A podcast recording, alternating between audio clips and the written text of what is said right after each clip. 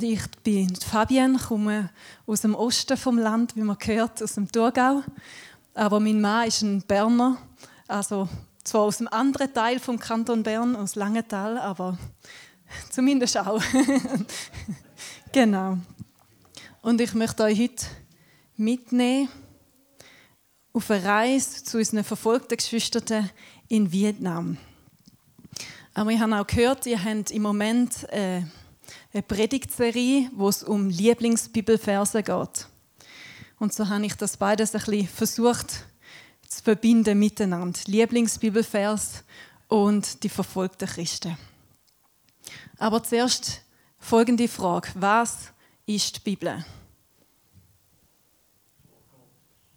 Mhm.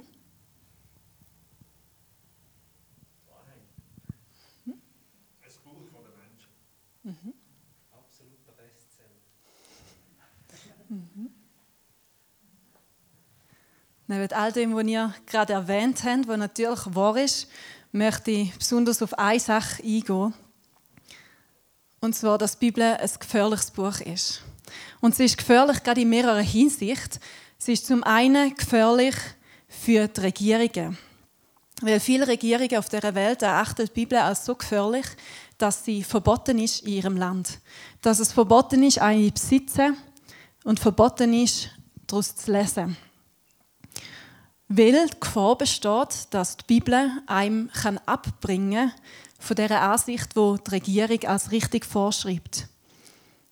Auch in Europa hat es eine Zeit gegeben, wo die Bibel fast ein verbotenes Buch war, wo es nicht erlaubt war, für jedermann drin zu lesen und sie zu verstehen. Die Bibel ist aber auch in anderer Hinsicht gefährlich, nämlich für jeden von uns persönlich, wenn wir sie in ihrer ganzen Fülle ernst nehmen wollen. Dann geht es uns nämlich wirklich an Lieb und Seele. Dann geht es uns, unser ganzer Mensch etwas an. Die Bibel ist gefährlich für jeden, der sich von ihr lesen lässt. Verfolgte Christen erleben, wie ihre Glaube an die Bibel und an Autoren der Bibel sie ganz große Gefahren und Schwierigkeiten kann bringen Und sie erleben, was im 2. Timotheus 3, Vers 12 steht. Und alle, die gottesfürchtig leben wollen in Christus Jesus, werden Verfolgung erleiden. Was ist Verfolgung? Und wo kommt sie vor? Für Open Doors, die Organisation, die ich arbeite, wir sagen, Verfolgung ist eine Feindseligkeit, wo Christen wegen ihrer Verbundenheit mit Jesus Christus erleiden. Und das ist relativ weit gefasst, damit nicht nur Gewalttaten drin vorkommen, sondern auch Feindseligkeiten wie Diskriminierung oder Erhaltung gegen Christen oder Worte, die gegen Christen gesprochen werden. Weil manchmal kann die tägliche Bedrängnis, wo Christen erleiden müssen, viel schlimmere Auswirkungen haben, als wenn sie in ein Gefängnis geworfen werden. Der Dienst für Open Doors orientiert sich an den verfolgten Kirchen. Und wir setzen eigentlich drei Schwerpunkte. Das erste ist, dass wir verfolgte Christen stärken wollen. Dort, wo sie sind, in dem Land, wo sie leben, unter, denen, unter dieser Verfolgung, wo sie leiden, sollen sie gestärkt werden, dass sie am Glauben festhalten können. Dann wollen wir auch bedrohte Christen vorbereiten.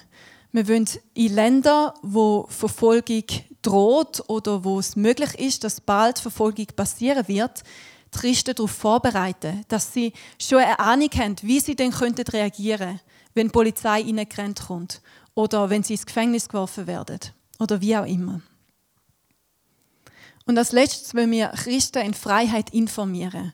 Und das ist das, was ich heute Morgen bei euch machen darf.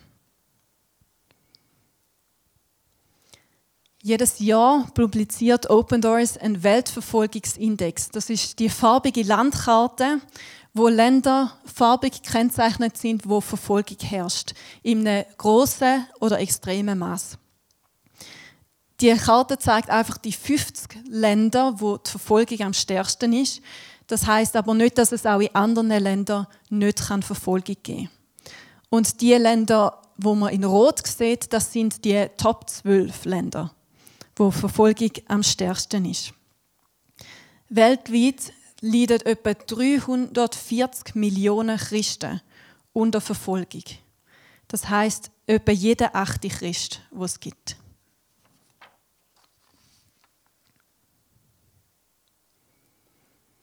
Gerade in der Verfolgung heben aber ganz viele Christen an ihrem Glauben fest und sie bleiben standhaft und oft helfen ihnen Wort aus dem gefährlichen Buch, Wort aus der Bibel. Und Menge einer von ihnen hat auch einen Lieblingsbibelvers. Ein Mann sagt über seinen Lieblingsbibelvers, das ist mein Glaubensvers. Der Vers hat mich ermutigt, aufzustehen und ein Risiko für Jesus einzugehen. Und bevor wir den Mann ein bisschen kennenlernen und auch seine Geschichte und sein Land, möchte ich mit euch den Lieblingsbibelvers ein bisschen genauer unter die Lupe nehmen. Und sein Lieblingsbibelvers steht in Matthäus 16, 24 und 25.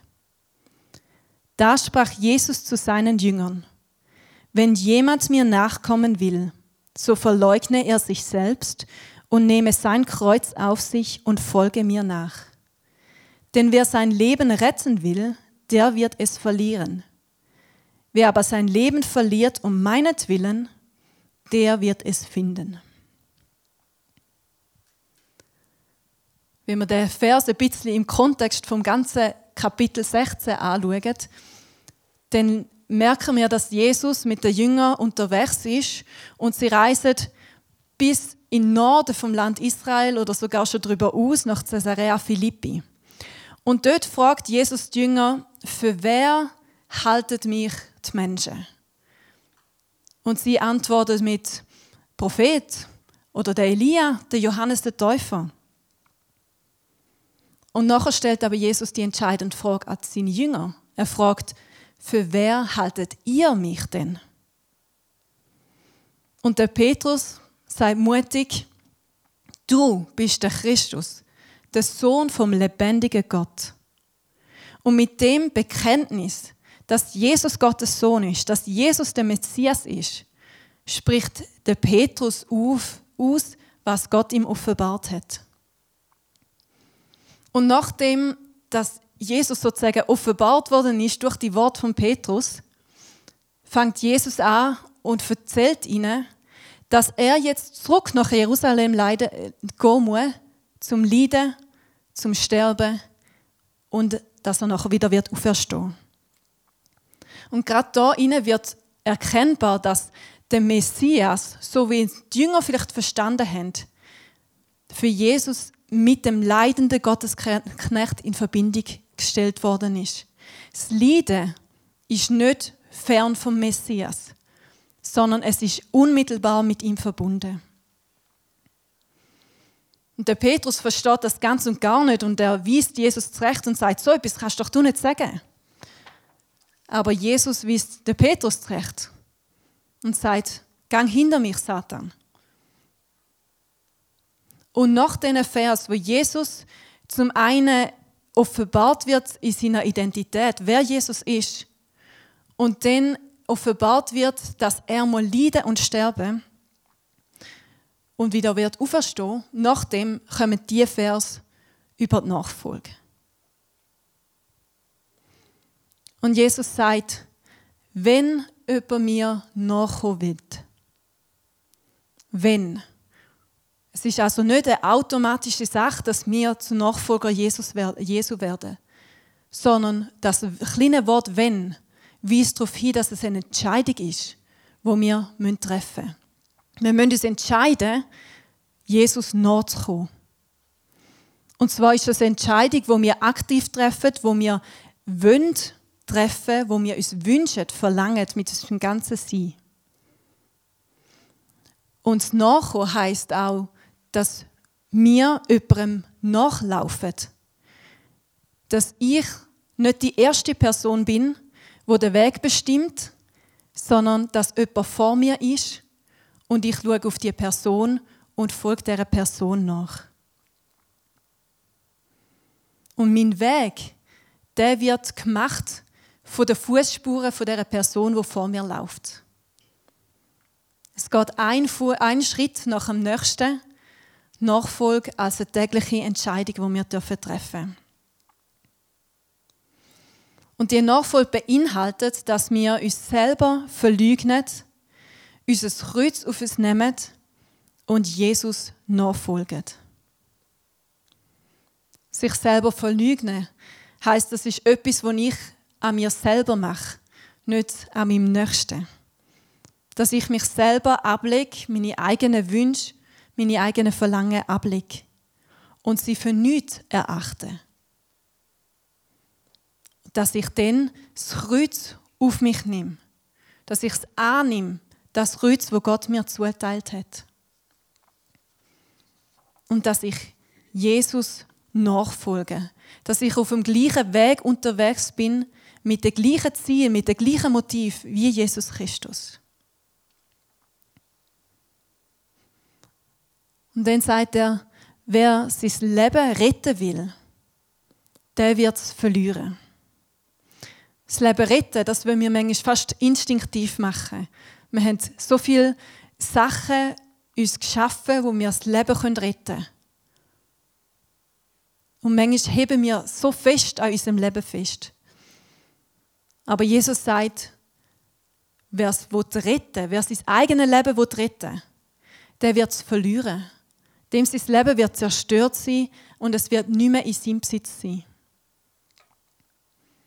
Aber dann kommt die große Verheißung. Wer sein Leben verliert, um Jesu Willen, der wird das Leben finden. Das heißt, wir müssen unser Leben loslassen. Wir müssen loslassen, da, wo Gott uns geschenkt hat. Und für Jesus, damit wir Jesus nachfolgen können. Und dann werden wir in Jesus ein Leben finden, wo wir uns nie hätten können erträumen lassen. Ein ewiges Leben, ein wahres Leben, das er uns möchte schenken. Und das alles, wenn wir zuerst loslösen. Wenn wir unser eigenes Leben loslösen.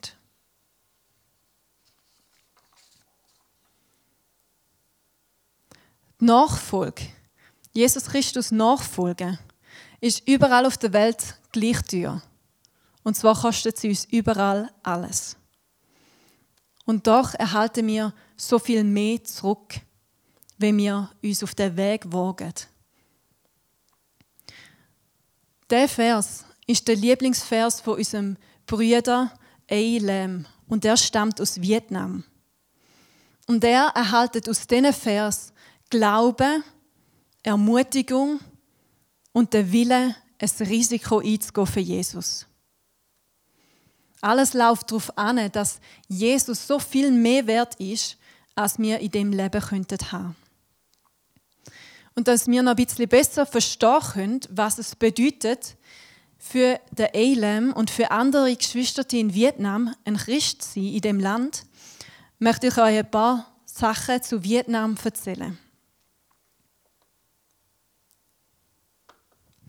Vietnam liegt im Osten, im Südosten von Asien und seit dem April von dem Jahr ist der Nguyen Chan Phuc der Staatspräsident von Vietnam.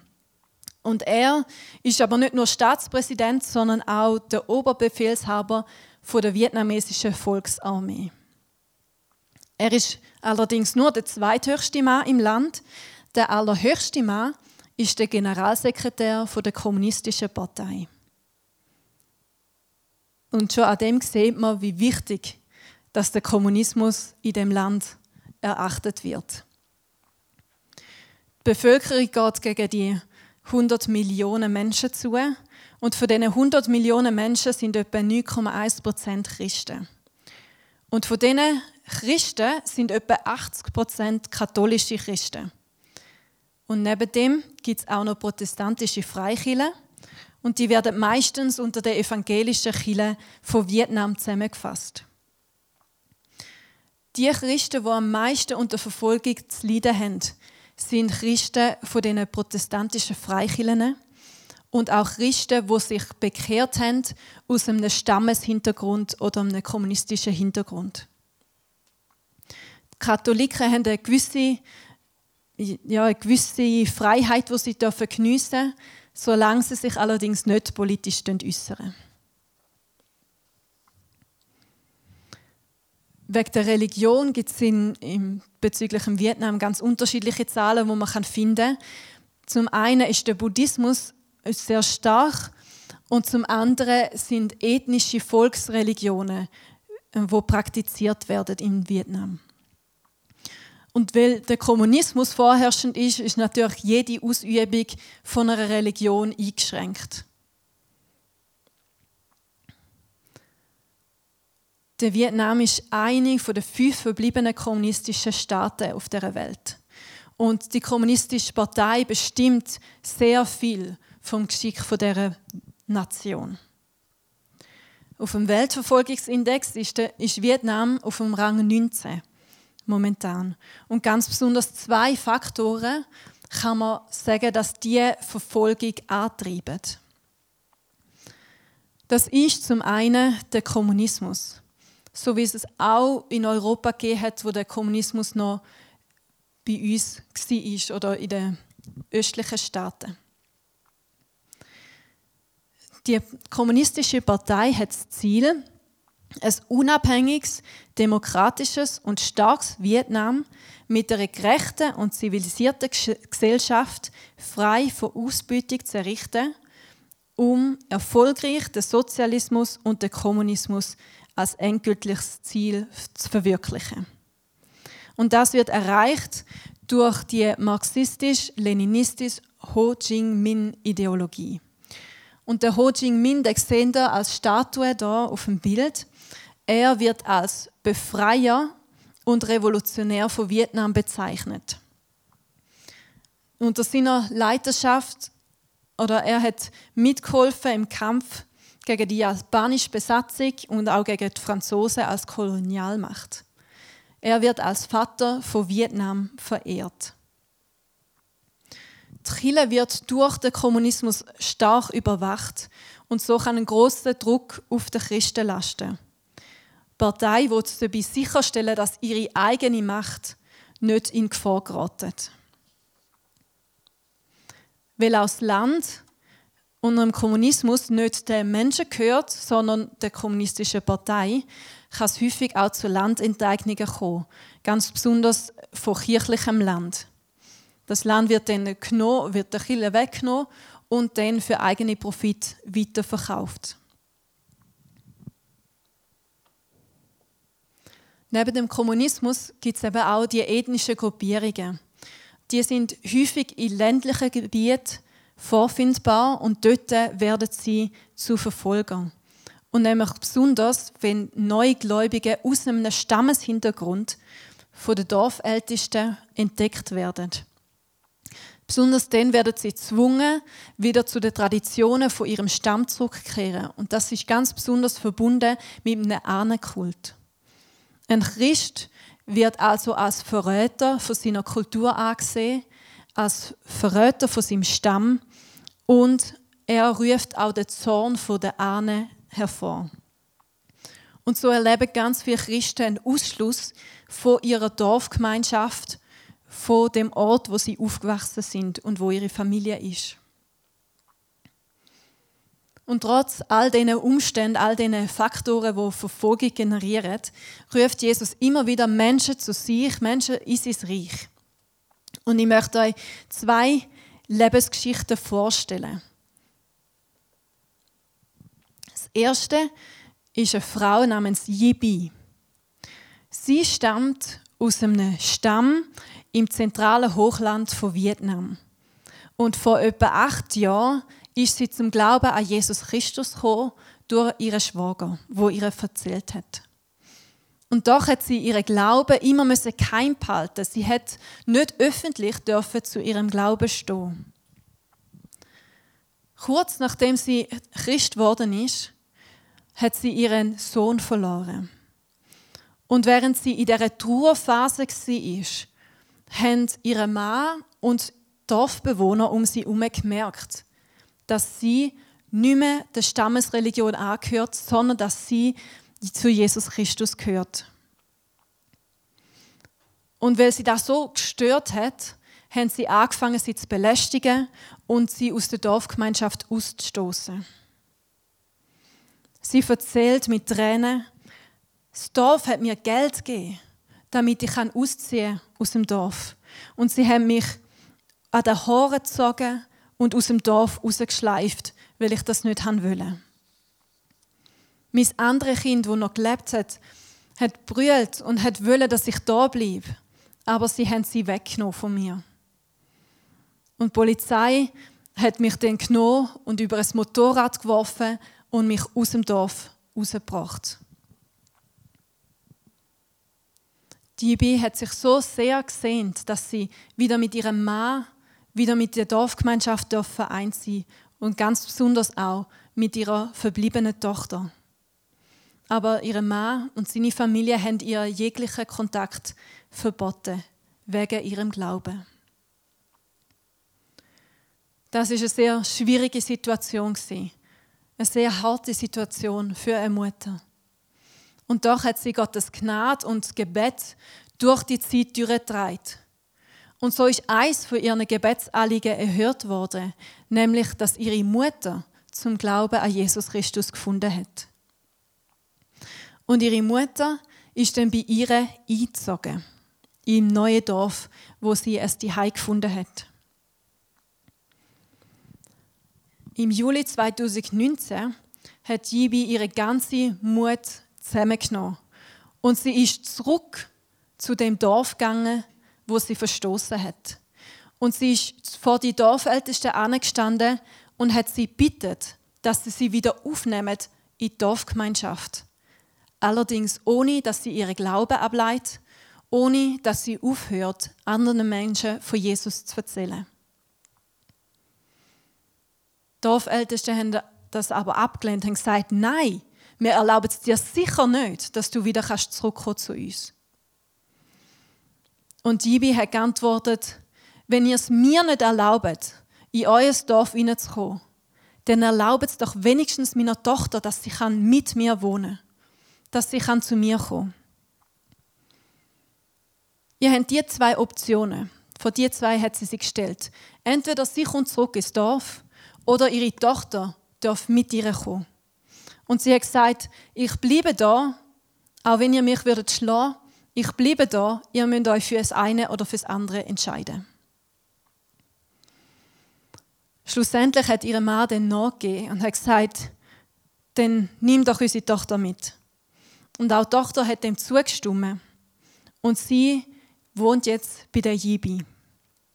Sie ist acht Jahre alt und in der dritten Klasse. Einmal hat die Tochter gesagt, mit meinem Vater zu leben, ist vielleicht besser oder einfacher für mich, weil er hat ein gutes Einkommen. Aber da bei dir, Mami, ist es vielleicht schwieriger. Vielleicht bist du ärmer, aber du hast Gott. Und ich weiß, nach dem Leben werden wir mit Gott in seinem Königreich sein. Jibi ist dankbar, dass ihre Mutter und ihre Tochter bei ihr dürfen leben und dass sie auch von anderen Christen umgeben ist. So kann sie auch Gottes Wort studieren, Bibel lesen, in der Jüngerschaft wachsen. Und sie betet, dass auch diejenigen, wo sie verfolgen, dürfen Jesus Christus kennenlernen. Gott hat nämlich all ihre zerbrochenen Stücke von ihrem Leben genommen und wieder zusammengefügt und ihre Hoffnung, Zukunft und auch eine Lebensgrundlage geschenkt. Nicht nur in Vietnam, sondern auch in anderen Ländern auf der Welt kann man beobachten, dass es einen Unterschied gibt, wie Frauen und wie Männer verfolgt werden. Und das hängt damit zusammen, dass man meistens anschaut, was ist die Rolle von einem Mann in einer Gesellschaft, was ist die Rolle von einer Frau in einer Gesellschaft. Und man versucht, diese Sachen anzugreifen. Das heißt zum Beispiel, ein Mann wird häufig verfolgt und erleidet physische Gewalt an sich. Und bei Frauen ist es vielmehr so, dass sie in ihrer Rolle als Mutter oder in der Familie her, von der Familie her angegriffen werden. Und die Verfolgung zielt immer darauf ab, dass die ganze Gemeinde zum Schaden kommt.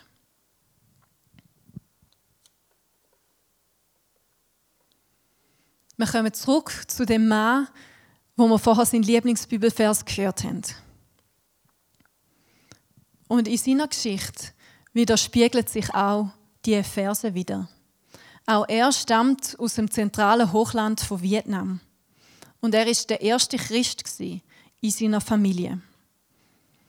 Aufgewachsen ist er in einem Stammesglauben. Das heißt, jedes Mal, wenn jemand krank war oder wenn sie irgendwelche Hilfe gebraucht haben, sind sie zum Medizinmann gegangen. Anfang 20 hat er dann das erste Mal von Jesus gehört, weil Missionare gekommen sind und den Jesus-Film gezeigt haben. Und aus Neugier hat er ihnen zugelassen. Er sagt, dem Jesus kann ich nachfolgen. Und weil ihn die Botschaft von Jesus, von seinem Sterben und Auferstehen so packt hat und sein neu gefundener Glaube ihn so begeistert hat, hat er überall erzählen von dem Jesus. Und er hat den Jesus-Film, eine Kopie davon, mitgenommen in sein Dorf, um auch dort den Menschen den Jesus-Film zu zeigen. Doch schon bald hat er gemerkt, was es bedeutet, in, einem Dorf, in so einem Dorf in Vietnam an Jesus zu glauben. Wo nämlich die Dorfgemeinschaft, die Dorfältesten gehört haben, dass da jemand ist, der von Jesus erzählen möchte wo sogar möchte einen Film zeigen wo der Name Jesus im Titel vorkommt, haben sie gefunden, das geht absolut und gar nicht. Und sie haben ihm verboten, den Film zu zeigen. Sie haben ihm verboten, über Jesus zu reden. Sie haben ihm droht mit Gewalt und haben versucht, jeden Glaubensfunken in ihm auszulöschen. Und sie haben alle Dorfbewohner, wo vielleicht vorher ihm zugelassen hätten, haben sie eingeschüchtert und gesagt, wenn ihr anfangt an Jesus zu glauben, dann könnt ihr nicht mehr in dem Dorf wohnen. Und der Elem ist auf diese Verfolgung gar nicht vorbereitet. Er war noch so begeistert von seiner eigenen Bekehrung, von seinem neu gefundenen Glauben, dass er gar nicht mit Verfolgung gerechnet hat. Und er hat nicht damit gerechnet, dass so viele Schwierigkeiten auf ihn zukommen und so hat sich der Elem losgesagt von seinem Glauben. Er hat gesagt, okay, dann bin ich kein Christ mehr. Aber in seinem Herz hat er dennoch an Jesus festgehalten. Während sechs Jahren hat er äußerlich seine, den Ritual von seinem Stamm Volk geleistet. Hat er das gemacht, was die anderen in seinem Dorf auch gemacht haben. Auch wenn er mit seinem Herz nicht dabei war. Und während diesen sechs Jahren hat er auch geheiratet und er und seine Frau haben versucht, Kinder zu bekommen. Und so sind sie nach den örtlichen Gepflogenheiten natürlich zum Medizinmann gegangen und haben ihn gebeten, dass er ja, in eine, ich weiß nicht genau, das Opfer da bringt, was es braucht, damit alles gut gehen Aber es ist nicht alles gut gegangen. Und so haben er und seine Frau zwei Kinder verloren. Das eine bei der Geburt, das andere schon während der Schwangerschaft. Und so sind sie tief betrübt, tief traurig.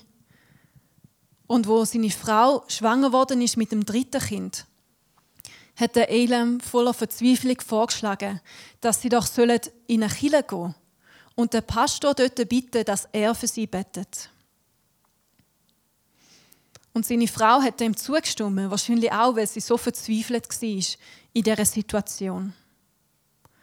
Und so hat der Elam während der ganzen Schwangerschaft inbrünstig gebetet, dass das Kind gesund auf die Welt kommen Und so erzählt er dann auch mit leuchtenden Augen, dass sein Kind, sein Sohn, gesund hat dürfen auf die Welt kommen. Und in dem Moment ist er wieder aufgestanden und hat gesagt, ich bin Christ. Ich habe es immer geglaubt in meinem Herz, aber jetzt möchte ich das auch wieder öffentlich bekennen. Und auch seine Frau hat sich entschieden, Jesus nachzufolgen. Und so haben sie beide angefangen, Gottesdienst zu besuchen in einem benachbarten Dorf. Das ist aber nicht unbemerkt geblieben bis im eigenen Dorf. Und so ist ein paar Wochen später der Elam zum Verhör beordert worden. Und wenn er auf den Platz zugegangen ist, wo die Menschen gewartet haben, hat er seine Familie gesehen und seine Freunde, wo wütig und zornig sie sind und sich ihm als wütender Mob entgegengestellt haben. Er hat auch gesehen, dass sie schon Männer engagiert haben, um ihn zusammenzuschlagen, wo ihn hätten angreifen aber das ist Gott sei Dank dann nicht passiert.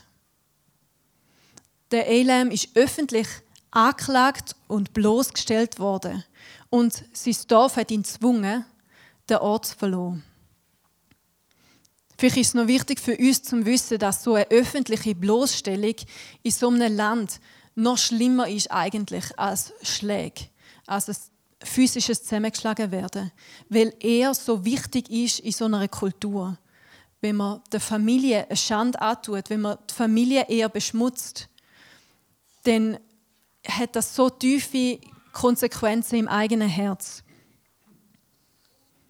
weil man auch selber sich wahrscheinlich anklagt und beschuldigt und sich als Schand fühlt.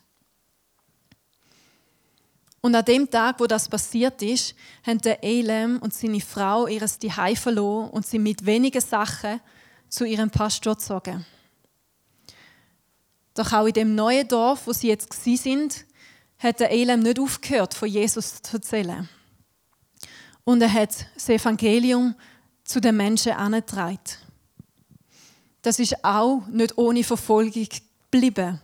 Er hat Menschen zum Glauben geführt und die Familie von diesen Menschen hat manchmal ihn angegriffen. Doch Gott hat gute Gespräche geschenkt, auch zwischen den Dorfältesten und seinem Pastor, dass er bis jetzt unversehrt geblieben ist. Und eine Zeit später hat Gott ihm die Türen wieder geöffnet, dass er zurück kann in sein Heimatdorf dass er zurück kann in die Region, wo er herkommt. Und diese Möglichkeit hat der Elend gebraucht, um das Evangelium zu verkünden. Und er berichtet, dass er mittlerweile 60 Menschen aus seinem ehemaligen Dorf hat dürfen zu Jesus führen. Und doch weiß er, dass auch besonders die Menschen Gebet brauchen, weil sie oft Angst haben vor der Verfolgung, die drohen könnte. Und er bittet um Gebet, dass sie dürfen stark bleiben, dass sie am Glauben festhalten können, aber dass sie auch dürfen wachsen im Verständnis vom Wort Gottes. Sein Lieblingsvers, Matthäus 16, 24, dass man, wer Jesus möchte nachfolgen, sich selber soll verleugnen, das Kreuz auf sich nehmen und ihm folgen. Das ist auch sein Gebet. Nämlich, dass er Gott immer kann folgen.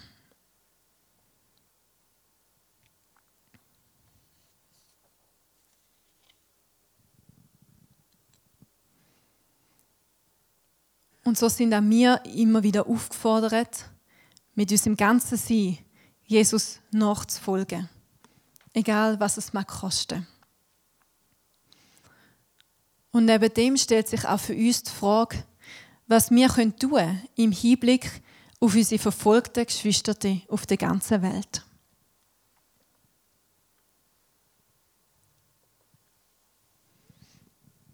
Als erstes können wir uns informieren.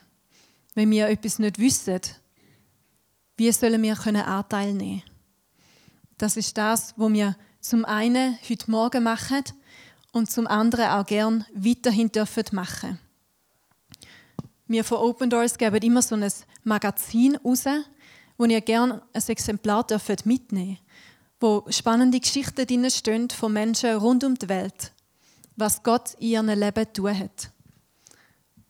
Ihr dürft das auch gerne regelmäßig bekommen, und zwar mit so einem Zettel hier, dürft ihr das ausfüllen und dann könnt ihr das äh, abonnieren.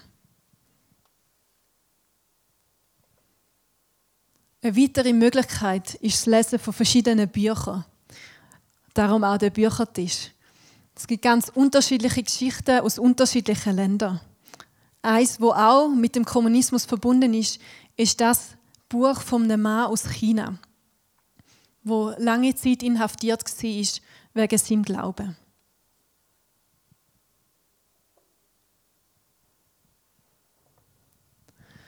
Denn das, eigentlich das Wichtigste, was wir machen können, ist, dass wir beten können. Unser Gebet bewegt viel. Und Gott antwortet immer wieder auf Gebet. Zum einen hat sie dem Magazin drin einen Gebetskalender, wo für den ganzen Monat jeden Tag ein kurzes Anliegen ist, wo man dafür beten kann. Den gibt es auch online auf unserer Homepage. Und dann haben wir Gefangenenlisten, wo verschiedene Gefangene aufgelistet sind, wo man auch für sie beten kann. Die Sachen dürfen ihr gerne hinein mitnehmen. Und aktuell, weil ja die Adventszeit näher kommt, haben wir auch einen Adventskalender mit Gebetsanliegen für die 24 Tage bis zu Weihnachten. Wir können auch gehen. Unsere Hilfe ermöglicht, dass wir Partner in diesen Ländern das Geld weitergeben und sie den Christen helfen können. Sei es ganz praktisch jetzt wegen Corona, dass ganz viele Menschen ihren Lebensunterhalt verloren haben, ihre Arbeit verloren haben und nicht gewusst haben, wie sie ihre Familie versorgen können. Da sind viele in verschiedensten Ländern rausgegangen und haben ihnen Essenspaket verteilt. Häufig sind nämlich Christen vom Staat auch benachteiligt worden wegen ihrem Glauben und sie haben weniger oder gar nichts bekommen.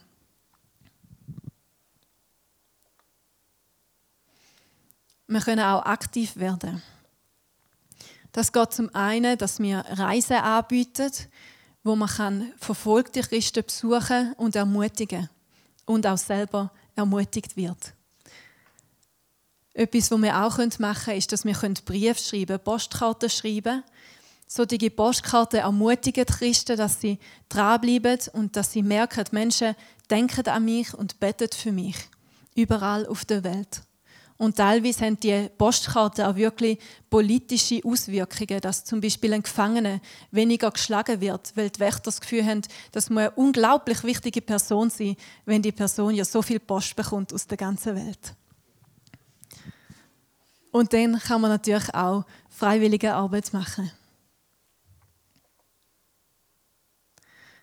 Ich möchte euch herzlich danken für eure Aufmerksamkeit, dass Sie da sein dürfen. Und wir wollen jetzt einsteigen in einen von diesen Punkten, was wir machen können, nämlich ins Gebet. Ich habe euch hier ein paar Gebetspunkte aufgeschrieben, aber ihr dürft auch gerne selber aus dem eigenen Herz beten, das, was euch wichtig geworden ist. Aber wir wollen beten, dass jeder, der die Entscheidung zur Nachfolge getroffen hat, immer Gott nachfolgen kann. Sei es in Vietnam, sei es hier in der Schweiz oder sonst irgendwo auf der Welt. Wir wollen auch beten, dass Christen in Vietnam voller Mut und Freude können weiter das Evangelium verkünden. Dass sie nicht eingeschüchtert sind von Verfolgung, sondern dass sie wirklich sich dürfen leiten vom Heiligen Geist und dass sie dürfen auf offene Herzen und Ohren stoßen. Und wir beten auch für tiefes Fundament im Wort Gottes und in der Jüngerschaft, dass die Menschen wirklich tief verwurzelt dürfen sein und dass kein Wind sie aus dem Wort Gottes rausnimmt. Und wir wollen auch beten, dass alle die von Covid-19 betroffenen Personen Gottes Versorgung dürfen erleben. Auf ganz unterschiedliche Art und Weise, so wie Gott das möchte tun. So möchte ich euch ermutigen, dass euch das zweite, das dritte in kleine Grüppchen zusammenschliessen und dass man einfach betet für die Anliegen, für auch andere Anliegen, die euch auf dem Herzen sind. Danke vielmals.